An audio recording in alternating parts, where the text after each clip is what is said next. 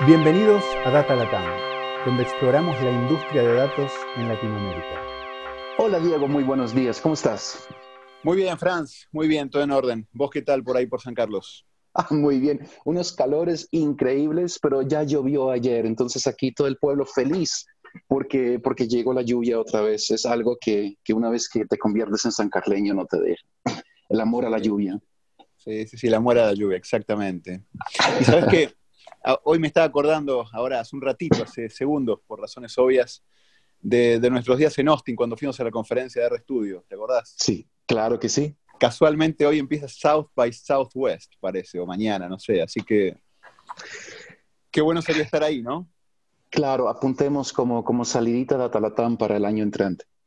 pero si no podemos estar ahí, por lo menos tener un local en este momento, en este podcast, sería bueno, ¿no te parece?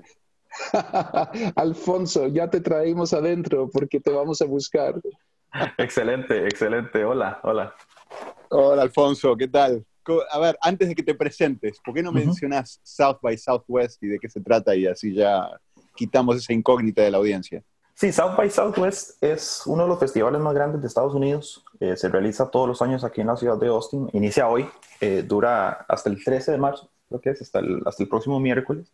Y es una combinación entre, entre música, cine, eh, ciencia, datos, eh, educación, todas las cosas que ustedes se puedan imaginar. Se generan una cantidad, centenares de conferencias en toda la ciudad y vienen personas de, de todo el mundo y la ciudad básicamente se convierte en un gran campus eh, de fiesta y de, y de, celebración de todos los temas que en realidad nos interesan como, como sociedad y se ha, hecho, se ha hecho realmente muy famoso. Eh, y, todo lo que sucede en la ciudad gira en torno a, South by Southwest durante estos días. Así que, así que efectivamente voy a estar ahí y les voy a, les voy a compartir algunas fotos o, impresiones.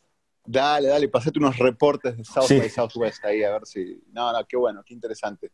Ya fuiste, me imagino, a otros años. sí, he ido, he ido en los años anteriores. Eh, siempre es una experiencia diferente dependiendo de lo que uno ande buscando, porque hay tantísimas actividades que uno tiene que eventualmente decidir en qué se va a enfocar. Por ejemplo, si uno se va a enfocar en la parte política, vienen todos los líderes políticos del país a dar conferencias. Si uno se va a enfocar en la parte de música, vienen bandas, hay creo que 1500 bandas tocando en cuestión de 5 o 6 días. Si uno se quiere enfocar en la parte de las películas, hay estrenos de películas y vienen, los, vienen las estrellas a, a conversar acerca de las películas. Si uno se quiere enfocar en la parte de tecnología, vienen las empresas a presentar sus nuevos productos, viene Elon Musk a presentar sus, nuevas, eh, sus nuevas locuras. Entonces tiene uno que decidir eh, en qué enfocarse y eso cambia mucho la experiencia todos los años. Entonces, parte de lo bonito es que aunque, aunque ya es mi tercera vez en South by Southwest, siempre termina siendo una experiencia completamente diferente.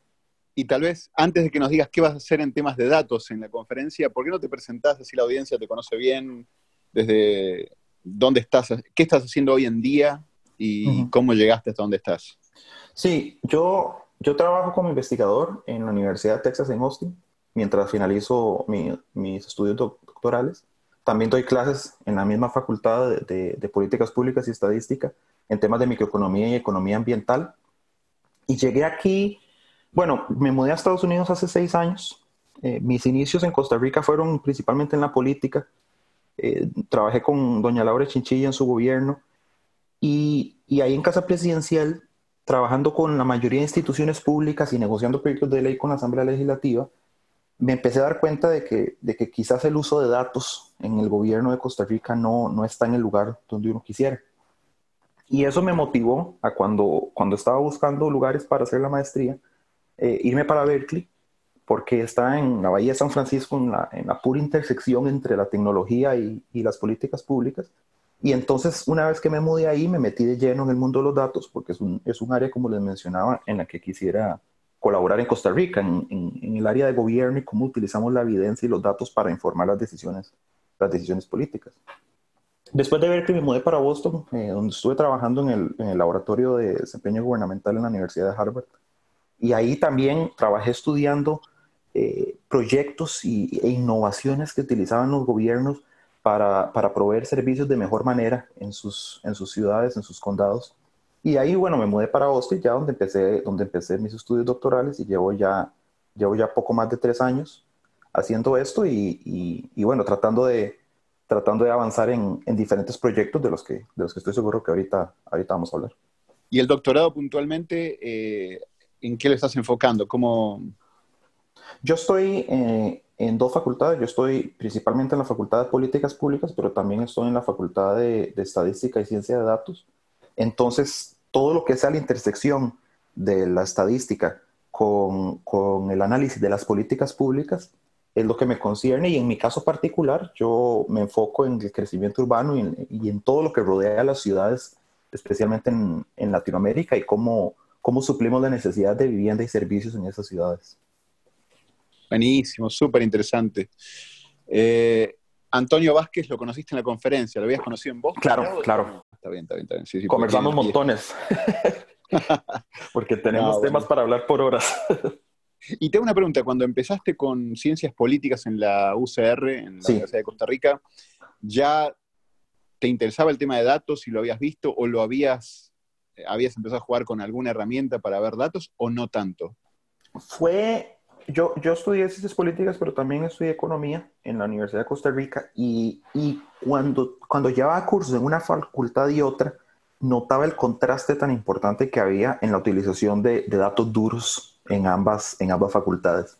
Al, al, final me enfoqué más por el campo de ciencias políticas, pero siempre me quedó esa espinita de trabajar más con datos. Sin embargo, me empecé a involucrar más en temas políticos y, y entonces dejé de lado eh, el involucramiento en datos. Por eso es que precisamente cuando decidí hacer la maestría dije, este tiene que ser mi enfoque, e informado por, por las carencias que había notado que había en el gobierno en, en, esas áreas, ¿verdad? ¿Y en qué año fue eso en gobierno, Che? Porque creo que... Eso fue... Sí, el gobierno de doña Laura Chinchilla fue de, 2000, de 2010 a 2014 y yo me vine para Costa, eh, yo me vine para Estados Unidos a finales de 2013. O sea, es que casi nos cruzamos nosotros, y eso es para hablar en otro podcast, pero en una vida anterior estuve en temas de datos abiertos y trabajamos, empezamos a hacer algo interesante con el gobierno para abrir datos sí.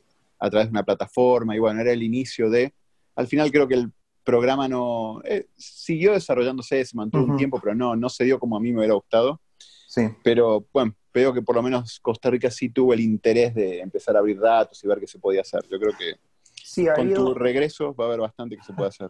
Ha habido un desarrollo incipiente en los últimos años. Hay un índice que, que, que conforma la Defensoría de los Habitantes de Transparencia Institucional que mide el nivel de apertura de los datos de cada una de las instituciones del gobierno. Y, y si bien lo, la, las notas, por decirlo así, son muy bajas, han ido creciendo poquito a poquito durante los años. Entonces, si bien no estamos donde quisiéramos, por lo menos ha, ha, ha habido en algunas instituciones aperturas para, para considerar este tema y, y, los grandes beneficios que puede traer para la función, para la función gubernamental. Vengamos al presente ahora. Entonces, estás en la Universidad de Texas Austin.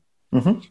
eh, ¿Qué exactamente estás haciendo? ¿Qué, más allá del doctorado, digo, estás dando clases? ¿En qué temas? ¿Qué, ¿En qué pasas tu día hoy en día y cuánto de tu día está muy metido con datos o no, qué, tipo de cosas estás haciendo.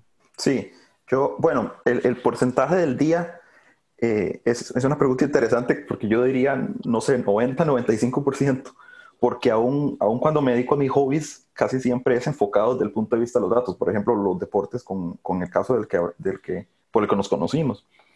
Pero, pero para efectos profesionales, en este momento eh, estoy trabajando en varios proyectos les quisiera mencionar uno eh, muy interesante que es medir las variaciones de los precios de la vivienda en la ciudad de Medellín dependiendo de la calidad de aire.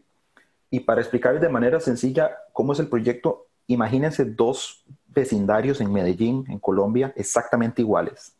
Exactamente el mismo nivel de vida, exactamente la misma distancia a los servicios públicos, exactamente la misma infraestructura, todo.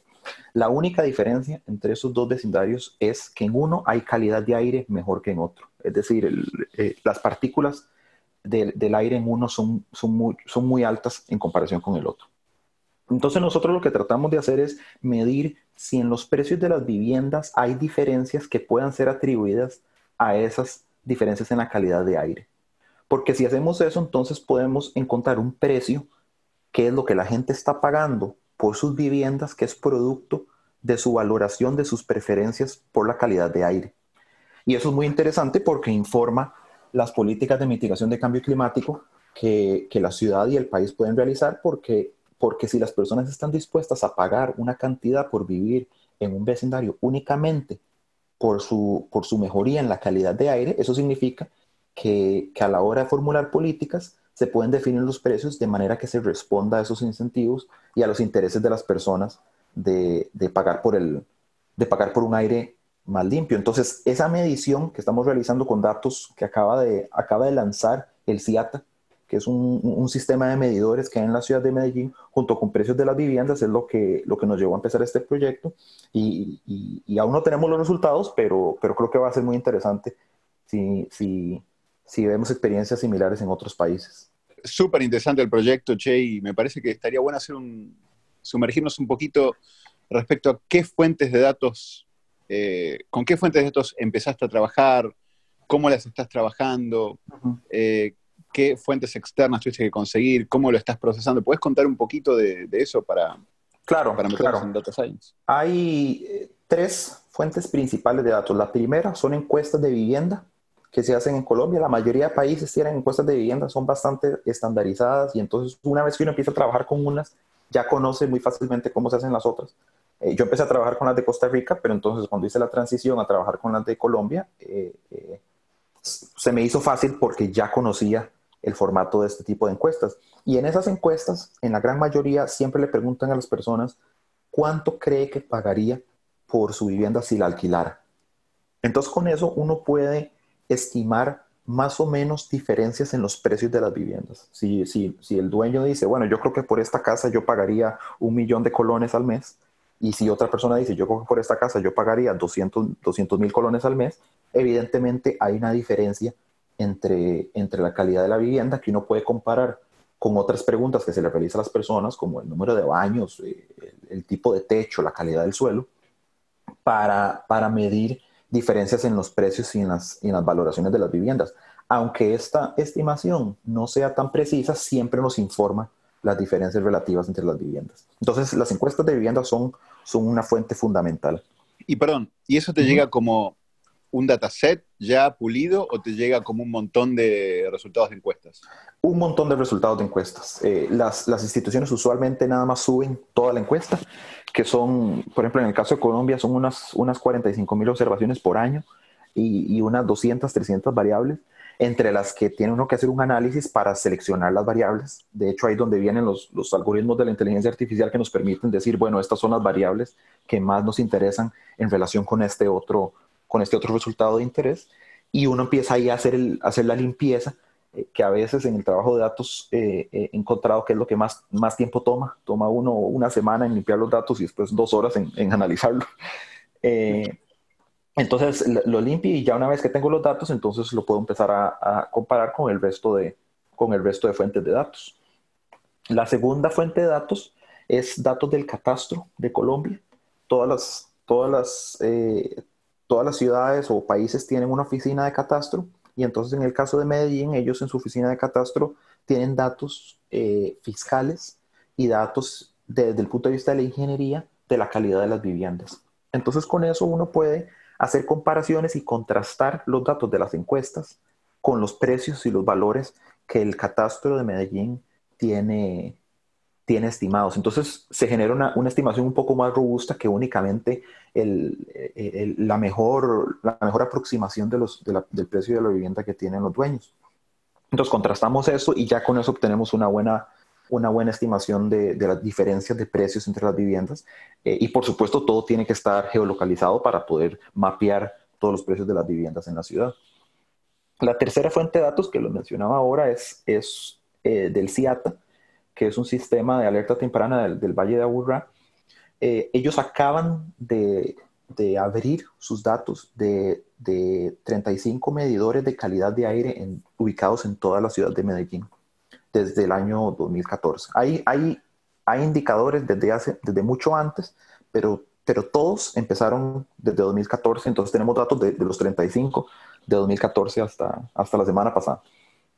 Entonces, con, esa, con esas mediciones de calidad de aire, que son, son 12 mediciones diferentes, sulfuro, dióxido de carbono, PM2.5, PM10, diferentes mediciones de la calidad de aire, con eso lo podemos contrastar con los precios de la vivienda y las ubicaciones geográficas para, para, para modelar cuánto es que valoran las personas esas diferencias en calidad de aire en comparación con, la, con los precios de las viviendas. dijiste, eh, me quiero meter eh, un pequeño deep dive en el primer dataset, el de encuestas de viviendas, donde hay 200, 300 variables, y hablaste de que usás Machine Learning para seleccionar cuáles son las variables más relevantes.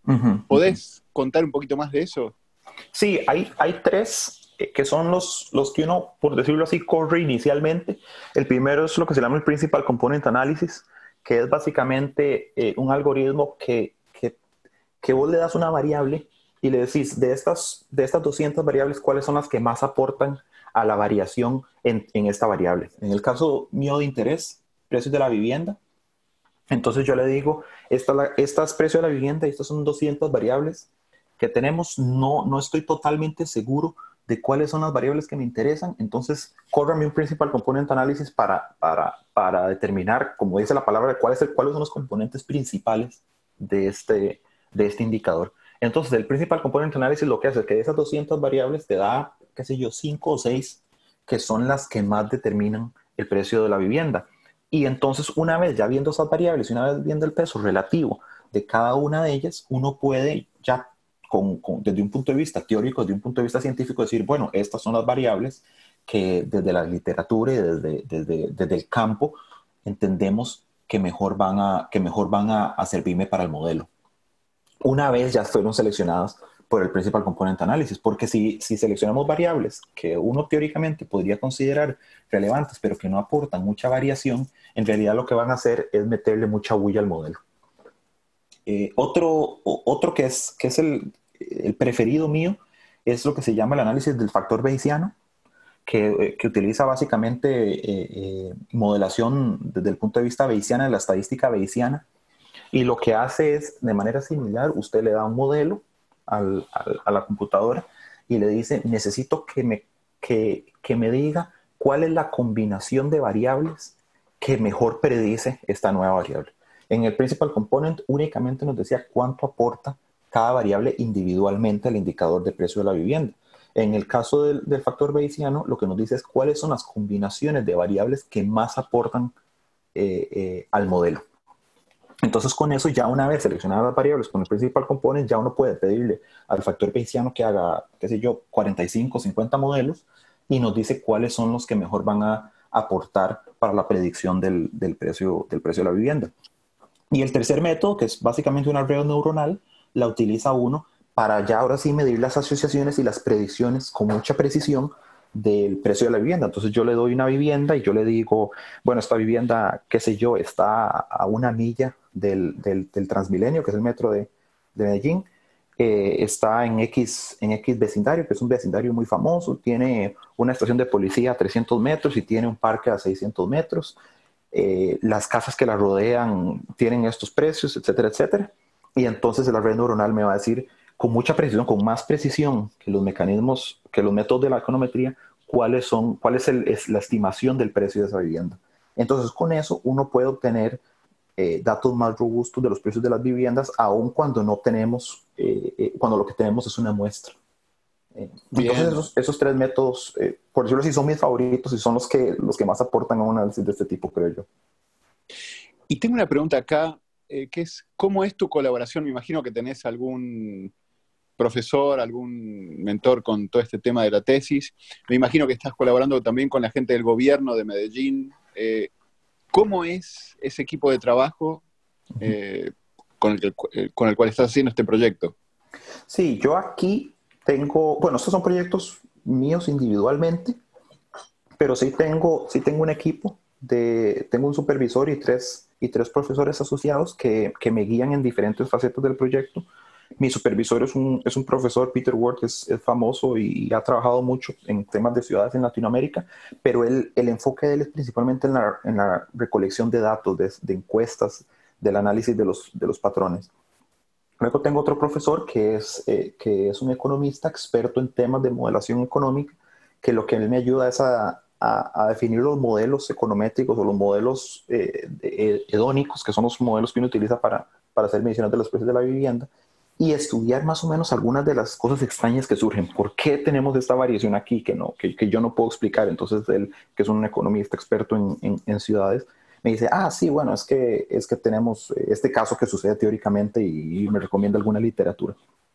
Luego tengo otro profesor que es experto en, Machine Learning, en, inteligencia artificial.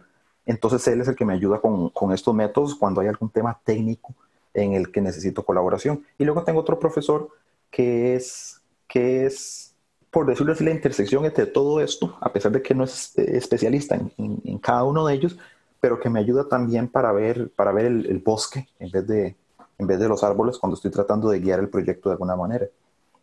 En el, caso de, en el caso de Medellín, eh, el contacto es principalmente con la gente del CIATA, que les mencionaba, son los que, los que miden la calidad de aire. Y, y, a mediados, finales de este año, que ya voy a empezar a hacer el trabajo de campo, voy a empezar a, bueno, ya voy a, voy a mudarme a Medellín y ahí empiezo a trabajar más de la mano con la gente del catastro para las valoraciones de la vivienda. Pero bueno, esos equipos todavía estoy en el proceso de, de conformarlos porque vamos a, vamos a llegar a ese punto en los próximos meses. ¿Ya estuviste en Medellín? Sí he estado, pero no trabajando específicamente en este proyecto, pero, pero espero estar ahí en, en cuestión de unos pocos meses. Qué bueno, no, es lindísima ciudad, así que sí, sí, sí. no, buenísimo. qué, qué, interesante proyecto. La verdad que muy, muy bueno. Eh, ¿Podrías contarte algún otro, ya que mencionaste que está tan interesante, algún otro que estés trabajando, que estés evaluando trabajar? Sí, hay otro proyecto que ya está más, más finalizado, pero que estuve trabajando en los últimos dos años y es básicamente una medición del impacto de las políticas de desahucio y alquiler en, en los países de Latinoamérica. El trasfondo es que, eh, por ejemplo, Costa Rica siempre se ha argumentado que, que, sacar a alguien de una casa que alquila, que no le está pagando a uno, es muy difícil. Los, los, los dueños de las viviendas que las tienen en alquiler dicen es que esta persona eh, no me paga desde hace nueve meses y, y, y el gobierno, el, sistema judicial no me permite sacarlo de manera eficiente. Entonces eso me cuesta un montón de plata durante una cantidad de meses porque la persona no está pagando alquiler y no estoy pudiendo alquilar la vivienda. Entonces en Costa Rica para facilitar ese proceso se pasó lo que se llamaba la ley de monitor arrendaticio en 2013, que bueno, posteriormente fue reformada, pero lo que buscaba era facilitar los mecanismos de desahucio en las personas que no están pagando. Y el argumento era que eso iba a aumentar la oferta de viviendas en alquiler. Eh, yo participé activamente en el proceso de negociación y, aprobación de esa ley, entonces era un tema que siempre me había interesado de primera mano. Entonces, una vez estudiándolo, me empecé a dar cuenta de que, era, de que lo que sucedió en Costa Rica no era algo nuevo ni, ni era algo aislado de un contexto internacional, sino que en, en, Latinoamérica muchos países en los últimos años habían pasado leyes similares por problemas similares. En Chile pasaron una ley muy importante al respecto, incluso hasta en España, en Ecuador, en, en en Colombia, incluso hasta en México, en algunas ciudades pasaron leyes para facilitar el desahucio. Entonces, mi interés era medir si esas políticas efectivamente estaban abriendo la oferta de vivienda en alquiler. Porque si ese era el argumento para pasar estas leyes, entonces si medimos que está sucediendo algo en el mercado de alquiler posterior a las leyes, puede ser, se puede atribuir, si utilizamos mecanismos eh, causales adecuados, podemos inferir que eso es producto de estas, de estas leyes. Y bueno, eh, realicé el análisis, lo comparé con, con ciudades, eh, bueno, países con ciudades eh, en la OSD, comparando los datos de, de, casos de alquiler, y lo que encontramos es que en realidad las variaciones producto de la aprobación de estas leyes ha sido muy poca. Y, y, y, ha sido tan poca que no puede ser atribuida de manera causal a esas leyes. Uno lo que hace es un análisis de antes y después, ¿verdad? Y busca una forma de aislar cuál es la variación que ha sucedido producto de la ley, cuál es la variación que ha sucedido de las tendencias que ya tenía, que ya tenía cada una de las ciudades. Y, efectivamente, entonces, los resultados y la evidencia indica que no, no, no, existe una gran variación en los mercados de alquiler. En Costa Rica se aprobó la ley en 2013 y utilizamos datos de hasta 2018. Y en esos cinco años todavía no se habían visto variaciones. En otros países que aprobaron leyes un poquito antes tampoco se habían visto variaciones producto de las leyes y en realidad en, en, muchos países más bien la oferta de vivienda en alquiler se había contraído, se había seguido contrayendo eh, eh, y había mantenido la tendencia que ya llevaba. Entonces, bueno, este, ese es un ejemplo interesante en el que se aprueba una ley con, con X y Y argumentos, pero una vez que vemos los datos, una vez que analizamos la experiencia internacional, no parece haber una, una incidencia clara de esta política pública en, en, el mercado que le interesa. Y entonces ahí es donde entra uno a estudiar cuáles son entonces los, los efectos distributivos de esta ley, a quién benefició, a quién perjudicó y cómo está cambiando la relación del mercado de alquiler en, en el país. Eh, ahora que hablábamos de, de, de encuestas de vivienda, este proyecto utiliza principalmente encuestas de vivienda en diferentes países y ahí fue cuando me hice, me hice más experto en, lidiar con las encuestas de alquiler de todos los diferentes países y, y como les mencionaba antes, me di cuenta de que son en realidad muy similares entre sí. Y también un índice que, que compiló una empresa de abogados eh, se llama Lex Mundi de, de, qué tan fácil es sacar a alguien de una vivienda que no está pagando, porque, porque en muchos países, principalmente en el norte, eh, el problema es el contrario, el problema es que, que es muy fácil sacar a la gente. Por ejemplo, en una ciudad como San Francisco, en una ciudad como Nueva York, en una ciudad como, como Copenhague, en Dinamarca, las leyes que pasan son para proteger a los inquilinos, mientras que nosotros estamos pasando leyes para más bien hacer más fácil sacar a los, a los inquilinos cuando no están pagando. Entonces ese contraste, ese contraste se hizo interesante eh, y, y, fue posible gracias a los datos del Ex Mundi que, que mide qué tan fácil es eh, sacar a un, a un, inquilino que no está pagando de una, de una vivienda.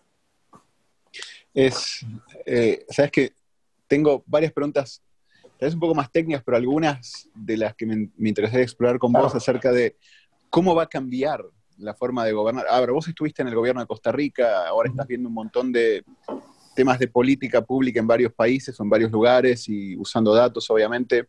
Si vos tuvieras que remodelar cómo tiene que operar, y vamos a poner como ejemplo, caso, Costa Rica, ¿está bien?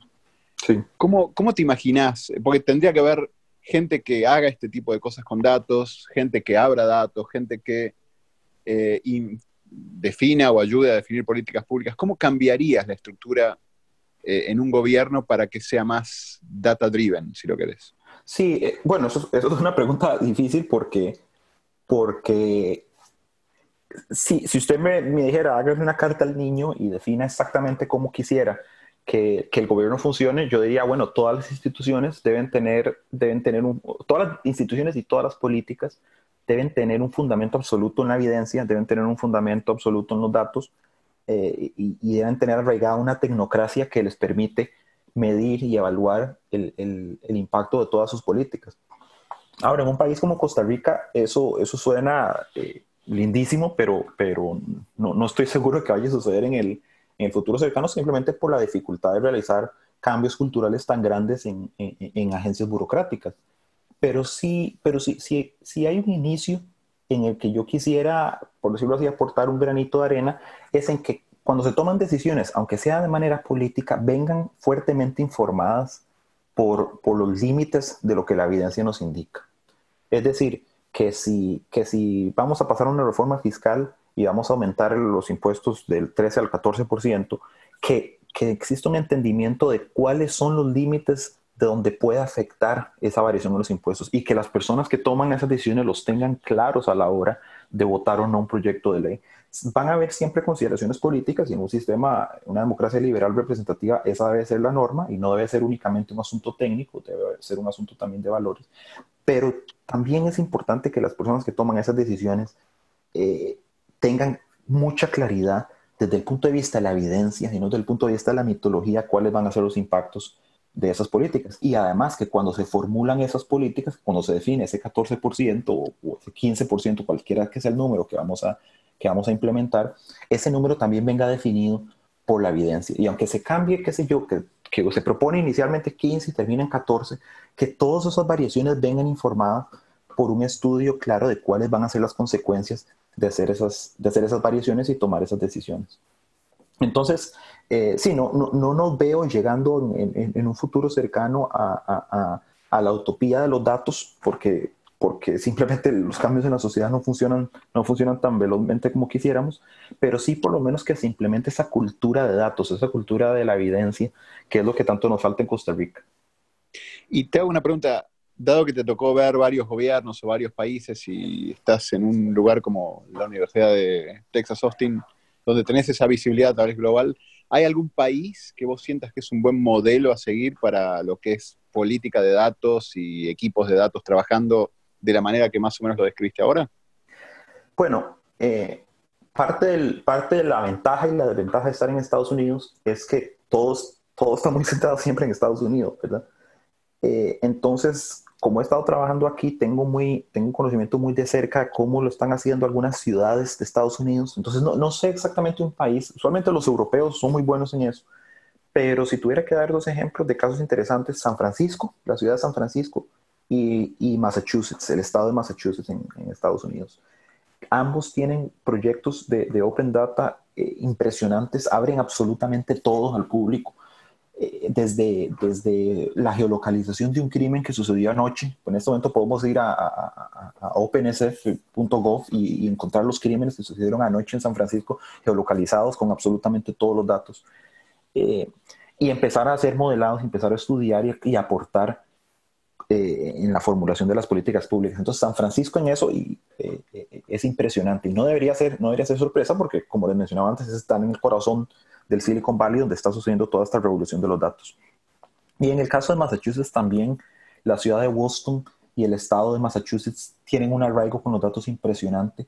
Eh, eh, la vinculación con, con, todas las universidades que hay en esa zona ha, permitido el desarrollo de esa infraestructura, de manera que uno puede ir a, a, a, la ciudad de Boston, bueno, al sitio web de la ciudad de Boston y encontrar una cantidad de datos y una cantidad de, de fuentes impresionante y a la hora de tomar las decisiones uno ve que sí están tomando en cuenta eh, eh, la evidencia, sí están tomando en cuenta las mediciones de impacto que se han realizado en, en la academia y que, se han, y que se han realizado por parte de las agencias de investigación de los, de las diferentes entidades. Entonces, sí, no, no, sabría, no sabría decirle un, país porque, porque, porque es, es, es complicado y, mi enfoque ha sido principalmente en Estados Unidos. Además, Estados Unidos es tan grande que, no, que casi siempre no, no sirve como, como, punto de comparación. Pero las ciudades de San Francisco y Boston y el estado de Massachusetts son, son ejemplos en los, que, en los que a mí me parece sería un buen inicio para, para que Costa Rica se modele. Clarísimo. Mira, te hago una pregunta que tiene que ver con lenguajes y tecnología y eh, doy un contexto en lo que es empresa principalmente. Típicamente Francia, el equipo en Xpantia, se manejan un poco con el tema de R para, para generar un lenguaje, un, un, lenguaje común de datos en una organización sí. para los muy técnicos y para los no tan técnicos que tienen que leer tal vez un, un RMD, ¿no? un HTML generado. Entonces, sí. la pregunta es, cuando vos tenés que trabajar estos proyectos, eh, en qué los estás trabajando a la hora de hacer todo el análisis y en qué los trabajas a la hora de tener que comunicarlo. Sí, eh, esa es una pregunta muy interesante porque a veces depende mucho de para quién esté trabajando uno y como decía, como mencionabas vos, cuál es el mecanismo que va a utilizar para, para, para comunicarlo. En el caso de para quién no está uno trabajando, en, en, en las empresas de tecnología, el lenguaje es Python, eh, y a pesar de que, de que, de que R nos gusta mucho y es el, es el que, eh, eh, por lo menos para mí, es el, es el que está más cerca de mi corazón, cuando va a trabajar uno con una empresa, por ejemplo, en temas de inteligencia artificial, Python es lo que te van a pedir. Entonces tiene uno que, que, que conocer Python también para poder generar ese, ese, nexo con las empresas. Pero ya como les mencionaba, para, para efectos de mis proyectos personales, yo utilizo R. Eh, me parece que, es, que, que el hecho de que sea abierto genera flexibilidades impresionantes, uno puede hacer lo que quiera y además las visualizaciones, los, los, los Shiny Apps, eh, los, los, los, servidores que puedo uno montar, los, los APIs hacen, que, hacen que, que, todo sea muchísimo más simple. Por ejemplo, cuando estábamos en, en, en Costa Rica, Franz eh, lideró un, un, taller sobre cómo comunicar mediante APIs y, y, es impresionante lo intuitivo que es eh, este sistema y lo poderoso que es a la hora de transmitir los datos a un cliente que no, que no necesariamente tiene formación en datos, pero que puede ver las relaciones de manera muy clara. Entonces en eso R yo, yo siento que, que es incomparable y, y, es, una, es una herramienta impresionante y, y además gratuita que, que, eso siempre tiene su valor. Para, sí. para, para limpieza de datos, eh, yo trabajo con, con Stata porque, porque tiene algunas ventajas en, en, en, el manejo de matrices. Cuando uno únicamente tiene una matriz y tiene que limpiar datos de manera rápida, a veces Stata resulta ser un poco más cómodo que R y ya una vez que tiene los datos los paso, los paso a R, pero eso es un, meramente un asunto de preferencia y ya tengo, ya tengo los, los, los scripts para limpieza de datos en Stata, entonces en vez de, de, escribirlos de nuevo en R, simplemente los corro en Stata y después lo paso a R. Pero eso es, un, eso es parte de mi, de, mi, de mi preferencia personal. Eh, es totalmente posible hacer la limpieza de datos en R y, en realidad creo que es más tiene más herramientas para hacerlo de manera variada. En mi caso simplemente porque es lo que ya, es lo que ya tenía y en vez de hacer la transición, hago la transición a R una vez, una vez que ya estoy haciendo el, modelado. Clarísimo, clarísimo. Mira, eh, bueno, Alfonso, espectacular, súper interesante todo. Para ir dándole cierre, ¿cómo haces vos? Obviamente estás en contacto con varios profesores que son gurúes en sus temas y vos estás haciendo cosas muy interesantes. Pero ¿cómo haces vos para estar al día, informado, mantenerte en contacto con las tendencias, con las tecnologías? ¿Qué, qué haces para mantenerte al día? Bueno, recientemente, eh, y con recientemente me refiero a los últimos dos años, he ido sustituyendo una cantidad de medios por los podcasts. Eh, y, no es casualidad que estamos en este momento en un podcast, pero, pero la verdad es que se han convertido en una fuente de información eh, invaluable cuando uno está transportándose al trabajo, cuando uno está eh, haciendo algún otro, alguna otra actividad que ha sido cocinando, puede estar siempre escuchando algún podcast y eso le aporta a una cantidad importante de información. Entonces escucho muchos podcasts, el, el, Daily del New York Times lo escucho todas las mañanas, Pod Save America para temas para temas políticos, Making Sense de Sam Harris para temas filosóficos, igual de Tim Ferriss para emprendedurismo, algunos de ciencias de datos como, como No So Standard Deviations. Eh, además de, por supuesto, leer las noticias del New York Times, el Guardian, Economist y La Nación en Costa Rica, tengo eh, el Apple News, tiene un algoritmo que uno le va seleccionando cuáles son las noticias de más, de más interés para uno y, la verdad es que me ha funcionado bastante bien. Y para mantenerme en contacto con Costa Rica, a pesar de que no, no tengo el mejor concepto de algunas redes sociales, eh, eh, al estar fuera del país no, no tengo otra opción que, que involucrarme con Twitter, involucrarme con Facebook para mantenerme un poquito al tanto y no perder completamente la conexión cuando estoy fuera de Costa Rica. Entonces, esos son, esos son las fuentes que utilizo principalmente para, para informarme al día a día. ¿verdad? Temas, para temas académicos y más profesionales ya existen las revistas especializadas de administración pública, economía, ciencias políticas que uno lee, eh, bueno, le llegan a uno todos los meses y las lee uno dependiendo de los artículos que haya del interés de uno. Puntualmente para datos, ¿hay alguna conferencia que vos recomiendes que haya sido, que te haya sido muy relevante o no, no, no sos tan de conferencias? Sí, eh, bueno, en el caso de, Estados Unidos está la conferencia de APAM, que es la Asociación de Políticas Públicas y Administración Pública de Estados Unidos, y, y, y no es una conferencia de datos, es una conferencia de políticas públicas, pero el tema de datos ya está tan arraigado que en realidad si uno va a ir a presentar algo que no está basado en datos, que no está basado en, el uso de, lenguajes de programación para tratar de generar predicciones efectivas, eh, en realidad está, casi que perdiendo el tiempo. todavía hay eh, presentaciones para las personas que les interesan otros temas, pero el 90-95% de presentaciones en mi experiencia están total absolutamente arraigadas desde el punto de vista de los datos. Entonces, a pesar de que no es una conferencia del tema específicamente de datos, eh, todo está, todo está en torno informado con, con, el, con el análisis de los datos. Buenísimo, Alfonso. Mira, la verdad, súper interesante todo lo que hablamos. Tenemos que ir dando cierre porque ya, si no se hacen muy largos estos podcasts, queremos mantenernos en los 30 minutos, pero creo que vamos a volver a hablar porque has tocado muchos temas muy interesantes y definitivamente seguir en contacto para ver cómo terminan estos estudios que estás haciendo y obviamente como un tico, sin acento tico, pero viviendo en Costa Rica, que alguien como vos vuelva acá al país a tratar de hacer un poco esa revolución de datos a nivel de gobierno, que ya está pasando. Yo creo que hay mucha gente que hace cosas buenas, pero venir a sumar a todo eso y agregar sería un lujo para el país. Así que, bueno, looking forward to it. Gracias. Hoy, hoy a todo esto Franz estuvo más callado porque le tocó ser el escriba, otras veces lo hacemos juntos, pero hoy yo no podía escribir, así que Franz, ¿por qué no, no emitís un sonido para que la gente se dé cuenta que estás vivo? no, estoy escuchando con, con muchísimo interés, em, pero es también porque este tema, yo sé, Diego, tú lo dominas muy bien, lo que es el, impacto de, de, datos sobre sociedad. Um, y yo tiendo a estar un poquito más enfocado en la parte, en la parte técnica, entonces creo que fue muy buen momento para yo ser el escriba hoy. Alfonso, me encantó escuchar lo que, lo que estás haciendo y espero que nos, nos volvamos a ver, no solamente en otra conferencia, pero quizás en otra modalidad cuando estés aquí en, em, en Costa Rica la siguiente vez.